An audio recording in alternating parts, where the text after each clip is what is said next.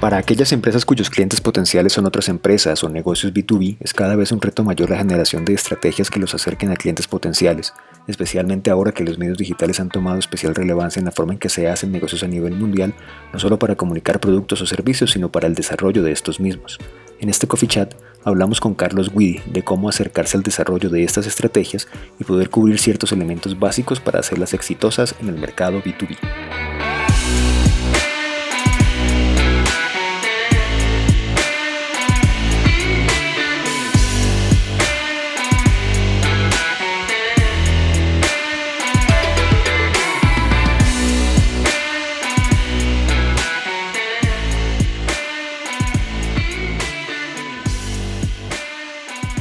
Buenos días, buenas tardes y buenas noches, dependiendo de a qué hora y en dónde estén escuchando, viendo este nuevo Coffee Chat con Active Studio. Eh, hoy vamos a hablar de un tema bastante, bastante interesante, que es el B2B marketing, y para eso tenemos un invitado muy, muy cercano a Active desde hace, desde hace mucho tiempo. Y le voy a pedir a Yusef, a quien saludo. Hola, Yusef, ¿cómo estás? Hola, Rubén, ¿cómo te va?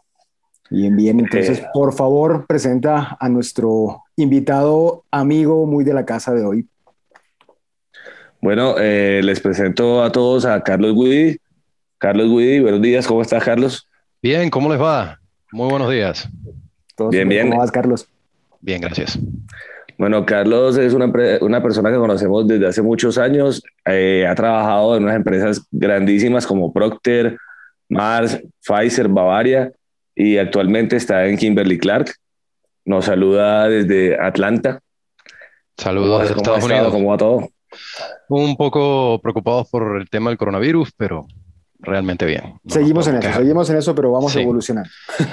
La, pandemia de los mil años, al parecer. Así sí.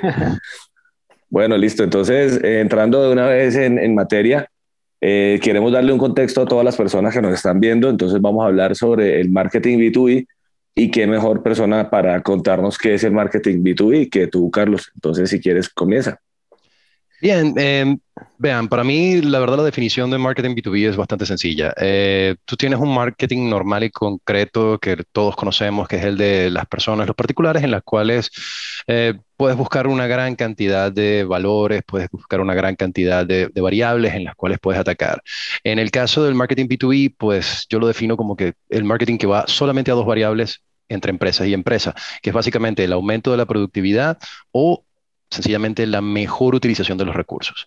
Básicamente, como ven, es algo un poco más racional. Tal vez cuando estemos hablando de un marketing para personas, empiezan a, entrar cosas como la imagen, empiezan a entrar cosas como la moda, tendencias, etcétera. Realmente para el marketing B2B, puedo decir que está todo basado en dos pilares fundamentales, productividad y manejo de los recursos. Y con esa, con esa experiencia tuya que has tenido y hablando precisamente de esos dos pilares, ¿Cómo ha sido de pronto trabajar? Porque pues, sabemos que has sido emprendedor, has sido también y trabajando desde, desde grandes multinacionales. ¿Cómo, digamos, se, se funciona diferente, si así es el marketing B2B, siendo desde una empresa, llamémoslo pequeña, llamémoslo de, alguna manera, siendo emprendedor, eh, independiente, llaman, por llamarlo de alguna forma, o desde una gran empresa? ¿Cómo funciona o cuál es la diferencia del marketing B2B desde esos dos puntos de vista? Bueno, en mi carrera, pues como viste, tengo esas dos este, digamos, eh, avenidas de trabajo, ¿no? Entonces, en la primera, grandes exposiciones a marketing B2B eh, específicas, por ejemplo, cuando estábamos trabajando en Chocolates Mars, eh, alianzas con McDonald's, alianzas con KFC, Popsi, por nombrar algunas de las que se trabajaron directamente en Colombia, era muy fácil conseguir los puntos en común, ¿no? Eh, como te hablaba de productividad, pues ambas empresas queríamos vender más, eh, ambas empresas queríamos este, maximizar nuestros recursos en el sentido de yo tengo un público cautivo que me ayuda y que me permite generar un cierto digamos, tráfico y prueba de producto para las otras empresas, pues básicamente enlazamos muy bien ese tipo de eh, necesidades y en el final, en el contexto, lo que, lo, que conlleva esto es que pues cada interacción que nosotros realizábamos se basaba en esa optimización de lo que ya digo son las dos variables que para mí son las fundamentales para el marketing B2B. En el caso del emprendimiento, eh, una que ustedes pudieron vivir junto conmigo, que fue toda la, parte de distribución de los muebles, de exhibición y todo lo que era la flexibilidad que nosotros entregábamos con este, con este tipo de, de soluciones, pues básicamente entregábamos un par de diferenciales, ¿no? la velocidad de, lo que era la ejecución y, por supuesto, la reutilización de esos recursos de manera prolongada en vez de ser, pues, básicamente la situación como se vive hoy en día de tenemos una exhibición, la utilizamos durante un tiempo y luego de allí va directamente a la basura. Eh, para mí, básicamente, como te digo, eh, lográbamos hacer exactamente lo mismo desde dos enfoques. Mm, como em, empresa pequeña, lo que tú tenías era la posibilidad de entregar eh, soluciones que para una empresa grande iban a ser demasiado costosas, por ende no ibas a lograr la maximización de los recursos. Por el otro lado, en las empresas grandes, al tener tuya un cierto, digamos, nivel de tracción y una gran este, masa de público que te está en estos días consumiendo, probando, utilizando, como quieras que sea la palabra, este, lo que logras es juntar dos grandes eh, fuerzas para mejorar la productividad. Entonces, para mí, eso es lo que realmente se logra acá. Eh, a nivel de emprendedores, pues mucha suerte a todos aquellos que estén emprendiendo. Muy difícil. de acuerdo, de acuerdo, siempre complicado. Y ahí, ahí tocabas un tema importante, Carlos, el tema de posicionamiento. Eh, y pues obviamente la gente lo reconoce el tema de posicionamiento como un posicionamiento, digamos, digital. De pronto, hablando sobre eso, ¿Qué, tan importante? Pues obviamente es muy importante, pero ¿cómo, cómo una empresa cuyos clientes finalmente son otras empresas eh, pueden trabajar en, en, ese tema de posicionamiento eh, digital, de posicionamiento digital? Hablamos de temas como SEO y ese tipo de cosas.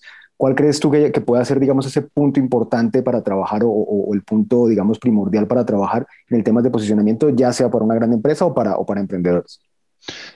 La verdad es que no tienes que hacer ninguna distinción entre gran empresa y, emprendimiento. Los veo como realmente una, una, misma, una misma situación, un mismo enfoque. Eh, optimizar esos motores de búsqueda definitivamente lo que te permite es poner al alcance de tus potenciales clientes tu solución. definitivamente hay demasiada competencia en el mercado, eh, lo que tú puedes ver es que más de una empresa puede darte la solución que necesitas. Entonces, este, digamos, posicionamiento dentro de los motores de búsqueda lo que te permite es tratar de llegar primero, tratar de ser el más auténtico a la hora de entregar, digamos, la primera respuesta, que es de la que va a generar el estímulo para que seas tú uno de los posibles candidatos a ser este, considerados o inclusive desde, el punto de vista seleccionado. Eh, es definitivamente uno de los más grandes retos. Eh, si quieres te coloco un pequeño ejemplito que siempre utilizo con, con, con, las personas con las que tengo que hablar de esto. Coloca el nombre de cualquier país en cualquier motor de búsqueda. El primer resultado que vas a obtener siempre es Wikipedia. Teniendo semejante poder detrás, este, te podrás imaginar qué es lo que tiene que hacer una empresa para que el día de mañana el gobierno, digamos el de Sudán, por utilizar un, un país un país aquí cercano. este, ¿qué, empresa que quiera traer, por ejemplo, turismo de Sudán o que quiera hacer algo le puede ganar a, Wikipedia? ¿Qué debe hacer? ¿Cuáles son las diferentes este, optimizaciones que debe hacer dentro de ese motor de búsqueda de manera tal de que el nombre del país no sea asociado directamente a la enciclopedia, sino que realmente sea asociado a tu solución? Y ahí sí está bien, bien complicado porque es que Wikipedia ya es una eminencia, el posicionamiento que tiene gigante. Pero entonces ahí cuéntanos cómo funcionarían de pronto las redes sociales. Ya sabemos que no, no son las redes comunes para un negocio que va directo a cliente final, a B2C, Consumidor, sino cómo sería aquí hacia, hacia el B2B. Bueno, ustedes en su experiencia propia saben que en las redes sociales ustedes regalan datos, ¿no? en el sentido de que básicamente entregas todo el comportamiento, tus gustos, eh, que son cuáles son tus amigos, a dónde vas, este, inclusive les puedes dar data en tiempo vivo de qué tan cerca estás de las diferentes este, opciones que hay en el mercado. Eso nosotros también lo utilizamos dentro del ámbito de B2B. Lo que ocurre es que no lo usamos como data pura, específicamente como si mañana fuésemos a hablar con Rubén o contigo, Yusef, este, no es que te vamos a buscar específicamente allí, sino lo que vamos a tomar es esa data y la vamos a empezar a correlacionar con otro tipo de cosas. Entonces, eh, empezamos a tomar tu perfil, tu, posición dentro de la empresa, las empresas vinculadas a tus empresas. Entonces ahí no solamente es que utilizamos una red social para tratar de este, crear e, ese marco de metadata que, que, va a utilizarnos, que va a utilizar toda la estrategia de mercadeo para poder este, ejecutar toda la, digamos, la parte real de la venta.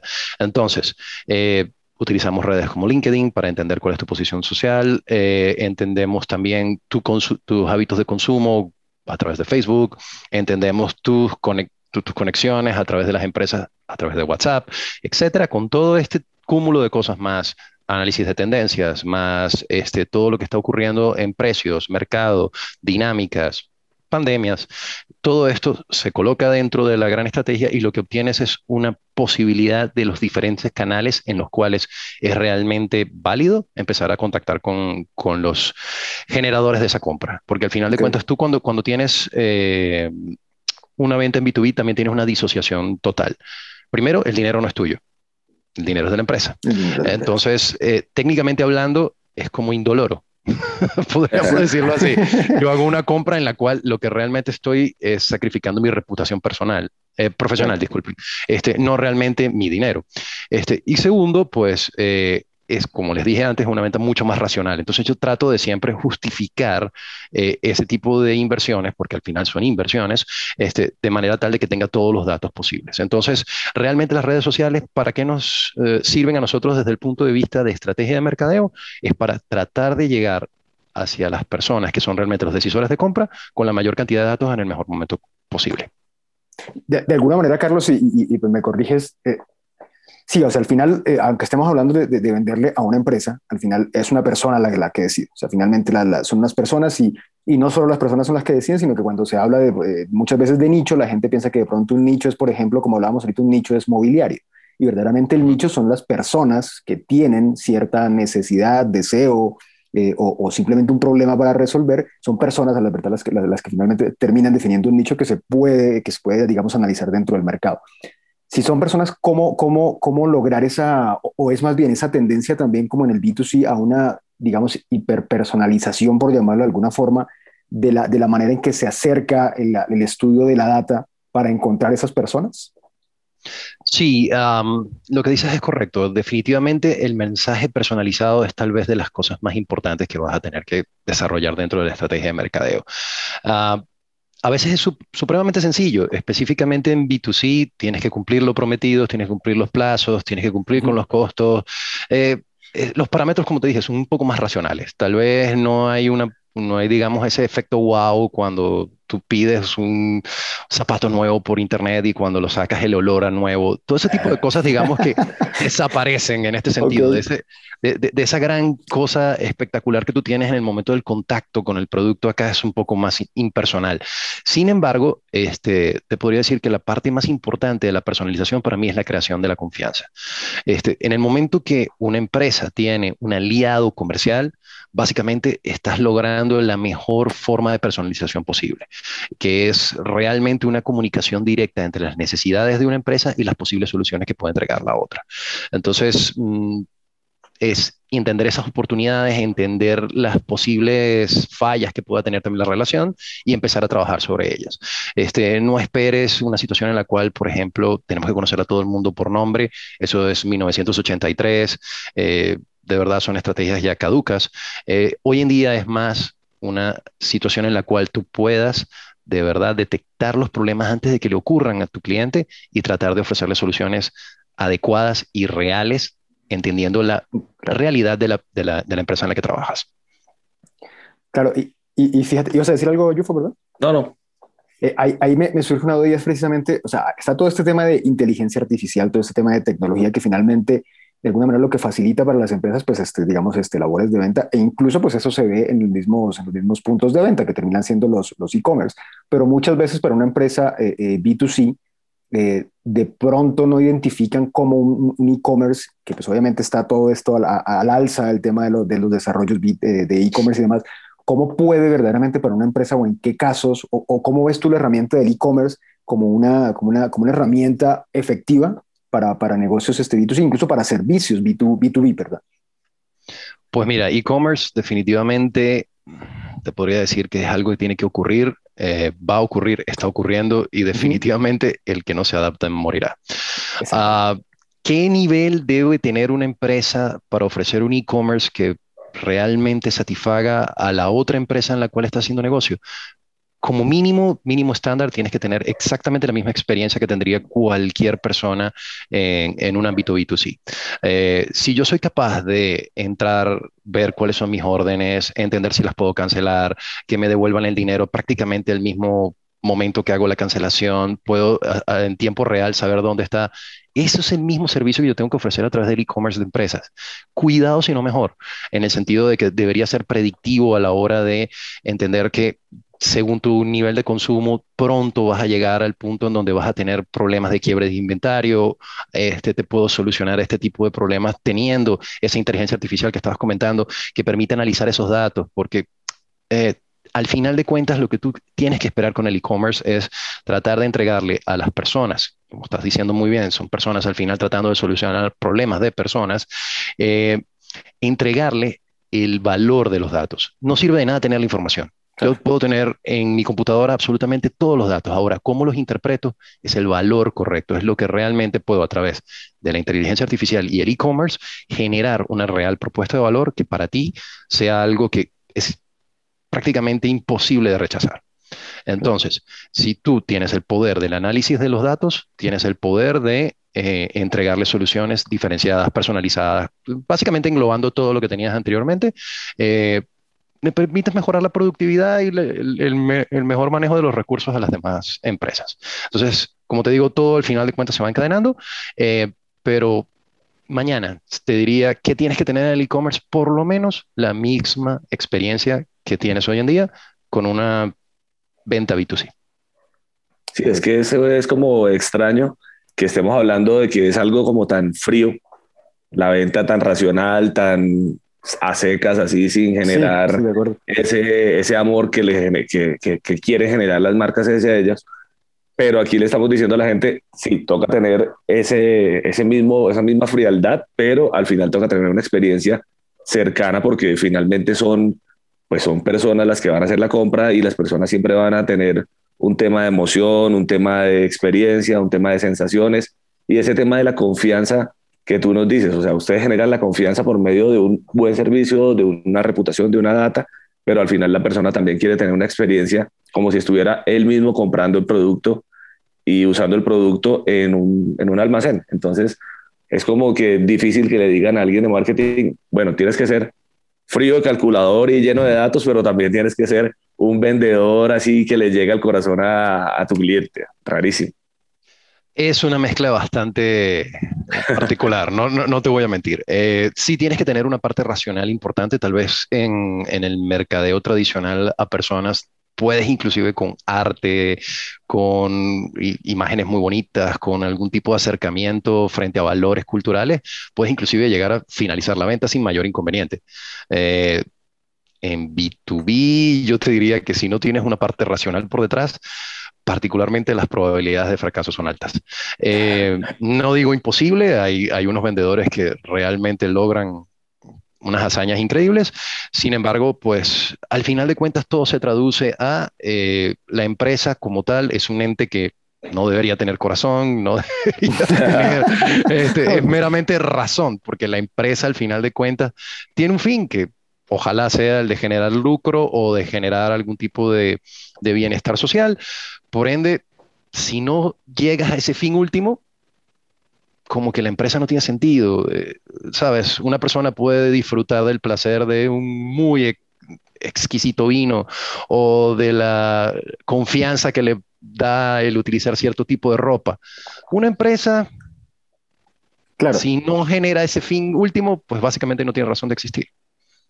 Sí, claro, digamos que el, el discurso se convierte en un poco de pronto, llamémoslo más directo, en el sentido que, que, no es tan metafórico de pronto con el acercamiento de, de contarle al cliente eh, los grandes beneficios, sino pues sí, sí, es muy racional, pero al final sí tiene, digamos, un poquito, un poquito de eso, sobre todo en lo que tú hablabas de, de generar confianza, porque la persona que al final que, está jugando o está poniendo en tela de juicio su reputación profesional por una decisión de compra que está tomando para su empresa, pues sí quiere tener de pronto esa, esa relevancia o, o, sí le puede llegar ese mensaje metafórico donde, donde de pronto sí lo conecta con la empresa por alguna razón, pero principalmente es el tema obviamente de, la, de, de, responder a esa, esa, necesidad primordial y que eso pues obviamente lleve a la estrategia B2B eh, a, a cerrar ventas. Si te parece, ah, perdón, perdón, ibas a decir algo, Carlos. No, bueno, básicamente que lo que acabas de comentar es lo correcto, es tener un balance. No puede ser 100% emocional, no puede ser 100% racional. Definitivamente te toca conseguir ese, digamos, ese punto de equilibrio perfecto en el cual enganches con la persona con la cual vas a interactuar y a la vez puedas cumplir las metas que está esperando cumplir dentro de la empresa. Sí, es que creo que ahí tú has tenido como parte de los dos mundos y hasta tres, porque incluyo ahí la parte de, emprendimiento que es como un, un, toque aparte porque uno no maneja los recursos ni la reputación ni todo el poder que tiene una gran corporación, pero a ti te ha tocado temas en los que te toca armar festivales en el pueblito más remoto y allá es puro corazón, o sea, a la gente te la tienes que ganar casi que regalando productos, llevándole lo que quieren escuchar, lo que quieren ver, pero eso también parte de una data, o sea, tenemos ahí como claro. el mix, pero entonces ahora tú estás en el, en el tema B2B, en el tema frío y calculador, pero le metes también ese tema ya tienes del conocimiento. Ay, ojalá fuera tan fácil, yo, si, si, fuera solamente meterle corazón a uno y al otro meterle solamente datos, créeme que sería, sería fantástico. Sí, como te digo, es una. es que esta es la, es la primera, la primera charla aquí, el primer coffee chat que tenemos enfocado como 100% a B2B. Normalmente nosotros eh, estamos hablando de sostenibilidad, estamos hablando de emprendimiento, entonces en este caso, pues estamos hablando de un tema nuevo, un tema chévere, un tema difícil para nosotros que como creativos, nosotros que hemos ya trabajado en campañas contigo, como que el tema que uno le baje en la creatividad, así un poquito como que coge la suave, eso no va a pasar por allá. Pero es bueno, porque fíjate que eh, precisamente en el tema de emprendimiento uno, uno dice, bueno, no, ¿qué, necesito para salir a, mercado? Necesito entonces, lo primero que uno dice, bueno, entonces necesito, primero pues obviamente el nombre de mi empresa, necesito un logo, necesito este, eh, no sé, de pronto una página web y demás, que de pronto se empiece a ir mucho el lado creativo y especialmente en las empresas que de pronto finalmente son B2B, sobre todo de pronto de servicios, como el caso, el caso de, de Actis. Pero muchas veces lo que uno tiene que decir es ser un poco más racional y decir, bueno, pero ¿cuál es ese servicio y cuál es ese valor verdaderamente que voy a aportar para que la gente o la persona que esté, ya sea, eh, así sea un cliente directo o sea este, una, una empresa, eh, un consumidor una empresa, ¿cómo, cómo, armo ese valor para que precisamente la, la, persona sienta que necesita de esto, ya sea para, para respaldar su reputación profesional frente a la empresa que, que, que, que digamos, está representando, o, o, finalmente para, para ellos directa, directamente. Entonces, es difícil para, en el tema de emprendimiento muchas veces, precisamente lo que dice Joseph, bajar la creatividad, cortarle un poquito a la creatividad, ser un poquito más, más este, racionales y decir, bueno, vamos allá, analicemos el mercado y así, digamos, este, podemos empezar a entrar en, una, en, ser, en, crear así sea una pequeña estrategia B2B, que era lo que quería proponerles. ¿Qué les parece? Pues tenemos algunos, algunos este, términos y nos gustaría decirte los Carlos para que tú nos dijeras, bueno, de pronto priorizarlos y nos comentaras un poco qué tan importantes son para la construcción de una, de una estrategia B2B, pensando en grandes negocios o pensando en, en, pequeñas empresas que tengan este nivel de, de, servicio. Entonces, voy a empezar por la primera, propósito de la empresa. Bien, eh, ¿Puedo sugerir un pequeño cambio? Sí, adelante. En vez de ser propósito, sea propuesta de valor. Porque al final de cuentas, este, sí, tú tienes un propósito, una misión, una visión, tienes eh, una razón de existir. Pero al final, si por ejemplo estamos hablando para situaciones en el marketing B2B, lo más importante es qué me vas a ofrecer a mí que realmente me funcione. Entonces, este, sí, tal vez tendría que poner hasta inclusive de primero de, todo el listado, eh, sería la propuesta de valor a la cual yo voy a estar accediendo. Ok. Ok, la siguiente, Yufo, ¿las tienes ahí? Sí, sería experiencias humanas. Experiencias humanas importante, eh, como te digo, tal vez eh, como una importancia media, en el sentido de que como te digo, no es el marketing que nosotros conocemos en el cual tiene que llegar la persona y te conozco, hola María, hola José. Eh, no es una parte de la experiencia como tal humana en el sentido de la cercanía, es más por la parte de confianza, es más por la parte de ver cómo podemos generar un vínculo que realmente sea sólido. Entonces, no es eh, vivencias, es más experiencia en el sentido de cómo podemos hacer funcionar esta relación laboral. La siguiente es que la hablaste hace, hace un rato, confianza. Uh, la más importante. Definitivamente. Tienes la propuesta de valor que es importante, la confianza es aún más importante. Si tu propuesta de valor básicamente está basada en mentiras, no vas a llegar a ningún lado. Ok, ahí cómo veríamos la participación del cliente final. ¿Participación del cliente final en qué sentido? ¿En, la utilización del, recurso que tú estás entregando? Sí, ¿Cómo lo ves? Sí, dentro de tu estrategia de, marketing B2, B2B, eh, en, qué, ¿en qué consideración en qué está la experiencia del cliente final? La experiencia del cliente final, eh, podría decirte que está eh, por encima de lo que hablábamos de las experiencias humanas, tal vez por debajo de la propuesta de valor y definitivamente lo más importante sigue siendo la confianza, perdón que sea tan, reiterativo, pero sí, eh, al final de cuentas tú inclusive puedes lograr que la experiencia no sea tan adecuada. Si tú estás solventando un problema que, que realmente es muy importante para la empresa a la que estás este, entregando esta solución, puedes hasta lograrlo. No es lo mejor, pero podríamos decir que es algo que se puede ir mejorando con el tiempo. La siguiente que tenemos dentro, dentro del listado es generación de alianzas. Generación de alianzas, yo lo coloco al lado de la confianza, son para mí dos cosas verdaderamente parecidas. Em, te diría que sí. Al final una alianza es eso, es un vínculo de confianza en el cual los dos eh, interlocutores pues al final obtienen algún tipo de beneficio.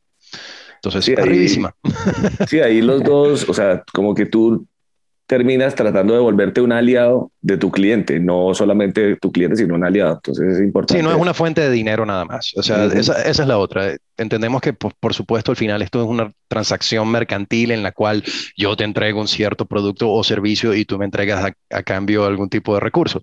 Eh, ok, superemos esa etapa. Eh, al final de cuentas, lo que, lo que necesitamos es que esto sea realmente algo en el cual tú tengas un beneficio y yo también. Sí, hay como otro, otro término que tenemos es la agilidad. ¿Cómo la ves ahí? Agilidad importante eh, para las empresas. Afortunadamente la agilidad no es instantaneidad, que es tal vez algo que ocurre mucho en el consumidor. Em, siempre hay tiempo para, para analizar las, las, diferentes propuestas, siempre hay un poquito de tiempo para eh, darle como una siguiente vuelta de tornillo. Entonces te diría, es importante Sí, pero tal vez para mí eh, es de los menos importantes en el sentido de todo lo que hemos hablado hasta ahorita. Una empresa puede darse el lujo de ser un poco lenta, eh, si es que esa es la palabra, eh, pero si al final es concreta y entrega todo lo que se necesita y realmente lo estás haciendo de una manera correcta y estás realizando ese vínculo de confianza, te puedes nuevamente, como dijimos anteriormente, dar el lujo de ser un poco más lento. Ok, otra que teníamos es eh, talento. Talento importantísimo, este, colócalo junto con la propuesta de valor. Em, para mí, bueno, tú, tú, lo expresaste muy bien, personas vendiéndole a personas. Em, si no tienes por detrás una, una, persona que realmente disfrute lo que está haciendo, que realmente entienda lo que está haciendo, que no es lo más sencillo del mundo, este, y que realmente ejecute con excelencia todo lo que tiene que, hacer, pues básicamente en ambos lados vas a tener una discordancia. Si desde el lado del comprador tienes falta de talento, pues obviamente no van a entender qué es lo que le estás proponiendo, no van a entender cómo las soluciones les van a ayudar y bueno, ni hablar si desde tu propia empresa tienes ese problema, ¿no? Entonces, sí, talento va por ahí. Yo voy a agregar una que está fuera de la lista que me parece obligatoria para un coffee chat de Active Studio y es la sostenibilidad. ¿Cómo entraría la sostenibilidad aquí? ¿Cómo la ves que entra o cómo ha entrado en, las empresas en las que has trabajado? Muy buena adición. Eh, te podría decir que anteriormente era algo que se tenía que hacer porque las regulaciones te lo obligaban, si no, tal vez alguna multa, tal vez algún tipo de restricción a la hora de la venta. Hoy en día es parte fundamental de la estrategia de, de crecimiento de cualquier empresa. Tal vez podríamos decir que para los emprendedores es algo que puede llegar a ser un segundo paso, en el sentido de que lo primero y lo más importante es sobrevivir. Eh, lo viví. Eh, entonces podría decir que tal vez la sostenibilidad en ese momento pasa a un segundo plano, pero cuando estamos hablando de empresas ya con una reputación, con una confianza, con un nivel de propuesta de valor importante, definitivamente tienes que entregar esto que estamos hablando de eh, sostenibilidad. Y sostenibilidad no, no lo veamos solamente con, con, el marco de productos reciclables o con la utilización de plástico, etcétera. Eh, realmente sostenibilidad en todos los ámbitos, ¿no? De que realmente lo que estás haciendo es bueno para la humanidad, no estás en algún momento tratando de aprovecharte de los demás. Entonces, eh, sí, parte integral de la estrategia, parte integral de la propuesta de valor. ¿Le sumarías alguna, alguna otra, algún otro elemento, alguna otra, otra palabra que te suene bastante importante? El, análisis de datos. Eh, para mí el análisis de datos definitivamente es otro de los grandes fundamentales que vas a tener que tener dentro de, de, este tipo de tendencias estratégicas. Y bueno, eh, mientras más analices los datos, mientras más personalizado sea tu, digamos, tu propuesta de valor frente a esos datos, mientras mejor los analices, mejor te va a ir. Excelente, pues este, a, manera, digamos, de, resumen, aunque nunca me gusta decir que estoy resumiendo porque pues ha, habido demasiado para decir, pero creo que es de importante resaltar y sobre todo con este tema que tú hablabas de poniendo tan arriba la confianza y el tema de ser un aliado para, para los clientes este B2B, eh, creo que una, una cosa importante que ojalá la gente que nos esté escuchando es entender que son personas, aunque estemos hablando de una estrategia B2B que normalmente tiene una, digamos, una, una, una, una generación o el desarrollo de esa propuesta puede ser más racional, al final son personas las que están recibiendo esa, esa propuesta y si entendemos que son personas vamos a poder identificar de pronto un nicho y dentro de ese nicho podernos mover y, generar, digamos, hasta algún tema, tema de negocio. No sé si les parece una, una buena, mala o cercana eh, eh, resumen y, y, para, para ir cerrando el coffee chat de hoy. Bastante cercano. No, no, lo veo para nada equivocado. ¿Algo más que quieras decir a la, a la, gente? ¿Algo más que quieras comentarle a la gente, que quieras hablarle a tus colegas, tanto emprendedores como eh, las personas que trabajan en B2B como las que trabajan en B2C? Pues a los de B2B, suerte en estos tiempos de, locura mundial. Eh, definitivamente lo que tenemos que continuar es buscando esas soluciones que les permitan a las empresas, incluso a algunas sobrevivir, a los emprendedores muchísima garra, muchísima fuerza, es dificilísimo, eh, especialmente en Latinoamérica es uno de los retos más importantes y de lo más fundamental que vamos a, a necesitar continuar haciendo para reactivar la economía luego de estos tiempos de locura y para el resto de personas, pues espero que hayan disfrutado. Muchas gracias, Carlos. Ojalá, pues seguramente vamos a tener una segunda charla sobre este tema de B2B que es bastante amplio y estaremos hablando sobre, sobre todo nuevas tendencias que vengan. Muchísimas gracias por, por tu tiempo y gracias por, por todos los buenos conceptos que nos diste y ojalá la gente los pueda aprovechar bastante. Vale, y si tienen alguno sobre sostenibilidad como un tema en específico, me encantaría también tener la oportunidad de participar. Viene pendiente, claro que sí. bueno, muchas gracias, a todos por, por escuchar, por ver este, este coffee chat. Les dejamos nuestras redes para que nos sigan, para que compartan. Si quieren hacer alguna pregunta, eh, todos nuestros canales, todas nuestras redes están a su disposición. Y bueno, muchas gracias Carlos, muchas gracias Rubén. Que tengan un muy buen día, un feliz intermedio de semana sería esto. Más o menos. Semana, Todo depende de cuándo arranca. bueno, y a todos entonces lo mismo, que hayan aprendido mucho. Chao. Gracias. Gracias, Hasta luego. Chao, que estén bien. Muchas gracias por haber escuchado este episodio. Para nosotros significaría muchísimo que se suscriban al podcast y que nos sigan a través de redes sociales para que sigamos hablando y que continuemos la conversación sobre este y sobre muchos otros temas.